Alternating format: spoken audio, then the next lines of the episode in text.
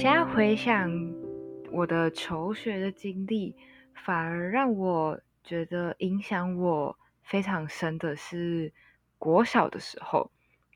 我国小的时候有参加一个读书会，那这个读书会不像现在一般的大学生或者是高中生，可能为了要考试而组织的一个呃群体。那它是一个我们每一个礼拜，他都要呃每两个礼拜他都要阅读一本书。那老师会借由书中的一些故事或者是疑问，带我们去做更深入的探讨，或者是一些延伸的讨论。那我觉得这个经历，它不单单只是增加了我的阅读的能力，或者是书写的能力，更多的是在跟其他的同才讨论的过程中，我。学会了如何去跟别人沟通，如何去组织大家的意见，然后进行发表。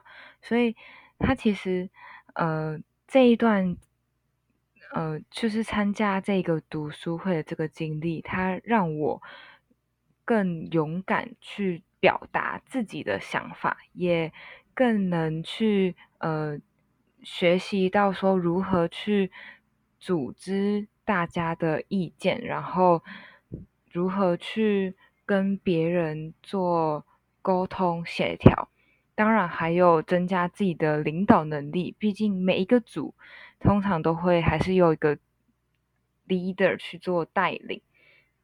那这个经历，它其实影响到现在的我，不单单只是大家可能可以想象的。到的一些能力，它其实也影响到我很多的时候的一些决定。例如说，我会更勇敢的去做一些没有做过的事情，或者是我会更愿意去跨出自己的舒适圈，去认识更多不一样的人。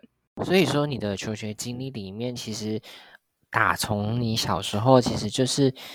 我觉得听起来比较像是那种，嗯，他的确不是一个，呃，我们所常听到的那种读书会，但是它其实看起来也是有一些，呃，相对来讲就是有一些比较，呃，研究性质的嘛，应该可以这么说嘛。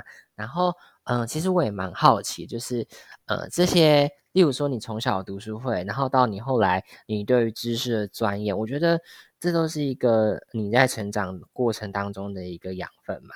那我蛮好奇的是，你刚刚最前面就是 Vicky 有提到说你后来有考上成大的研究所嘛？那我蛮好奇的的两个问题是，第一个问题是，哎，你为什么会想要读研究所？然后另外一个是，为什么你会选择成大？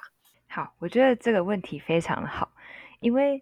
对于会计系而言，其实就读研究所并不是必要的。它不像是可能理工科的需要读到研究所才能找到比较好的工作。对于会计系的学生来说，其实你大学毕业之后，你就可以，呃，看你是要往公职方向去前进，还是进到事务所，这些都是可以的。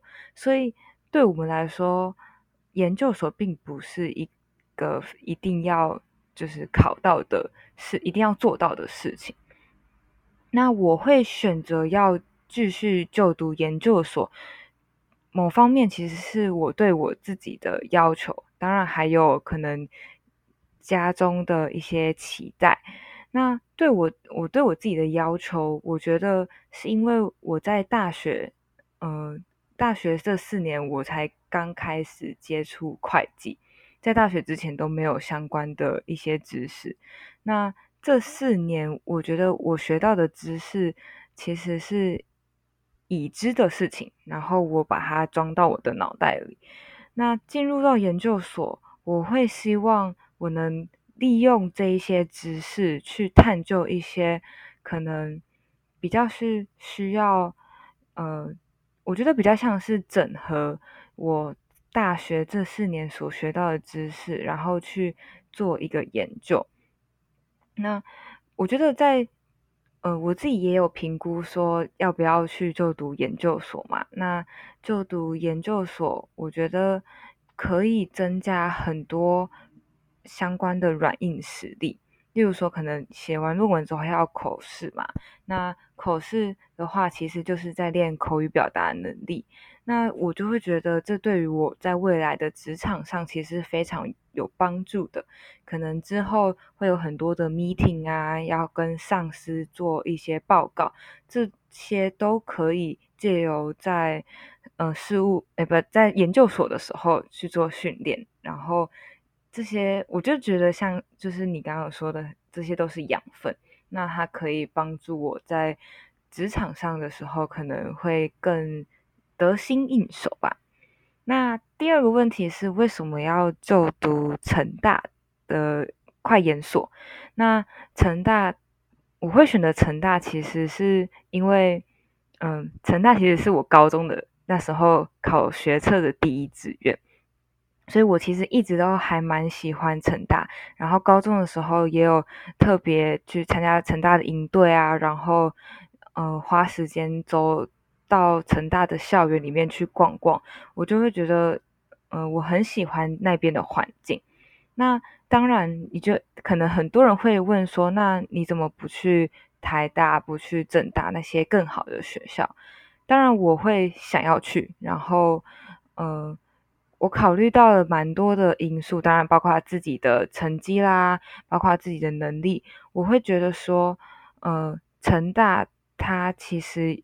最大最大的优势就在于它，嗯，它其实是一个蛮多元的一个学校，它，嗯，让大家就是，呃，有点像是，并不是专科，呃，专精哪一个科系或者是哪一个类组的，所以我可以接触到更多一二三类不同的人，或甚至是呃国际相关的人士。毕竟成大在国际的名声其实也是非常好的，所以我最后就选择去就读成大的快研所。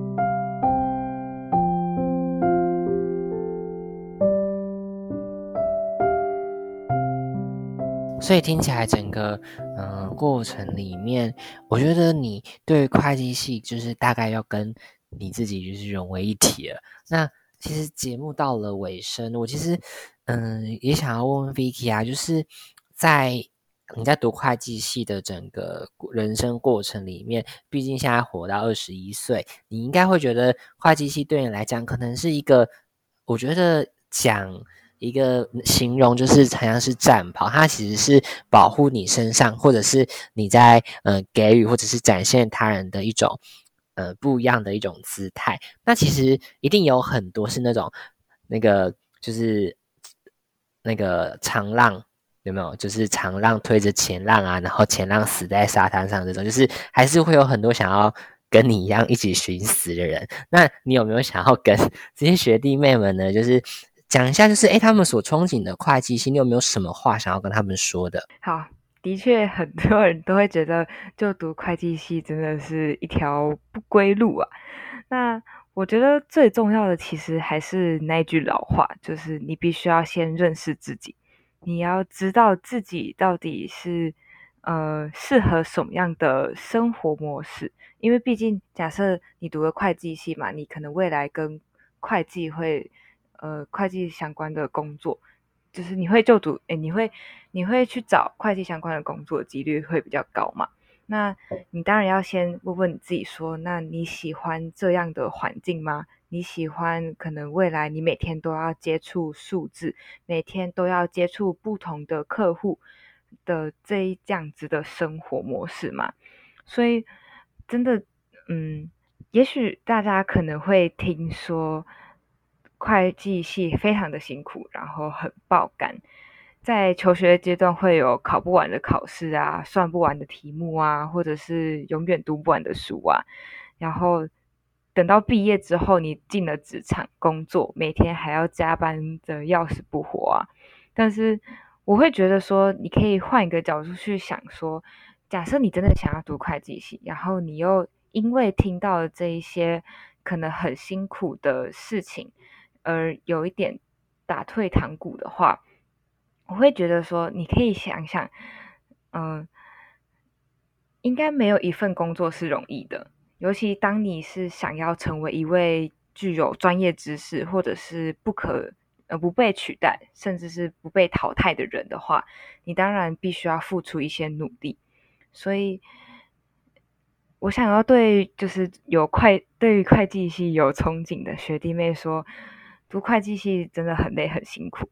那如果你真的选择了这一个路，而且你觉得它也是，也不能说适合你，就是你还可以接受，然后你现在也还没有其他想要朝的方向去努力的话，那我会觉得，既然你想要选这条路，那就好好走，因为会计毕竟是一个需要专精的一个科系，它不像其他科系可能是比较发散型的。我们是往下生根的，所以既然你选择它的话，那你就好好的走，走完它。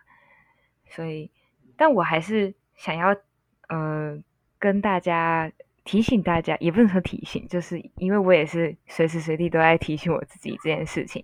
虽然说我们可能选择了会计系，那还是不要被框架局限住。你不要想着说啊，你。读了会计系就一定要怎么样？一定要呃考上会计师，或者是一定要进事务所，或者是一定要考公职？我觉得人生是呃，我觉得人生的是一个呃，人生是有拥有无限的可能。所以虽然说你对会计系可能有憧憬，你觉得很累，但是你还是可以偶尔往后退一步，去看看。其他更多的可能性，才不会让你觉得走在这条路上好像非常的枯燥乏味。所以还是可以多多接触其他不同的领域。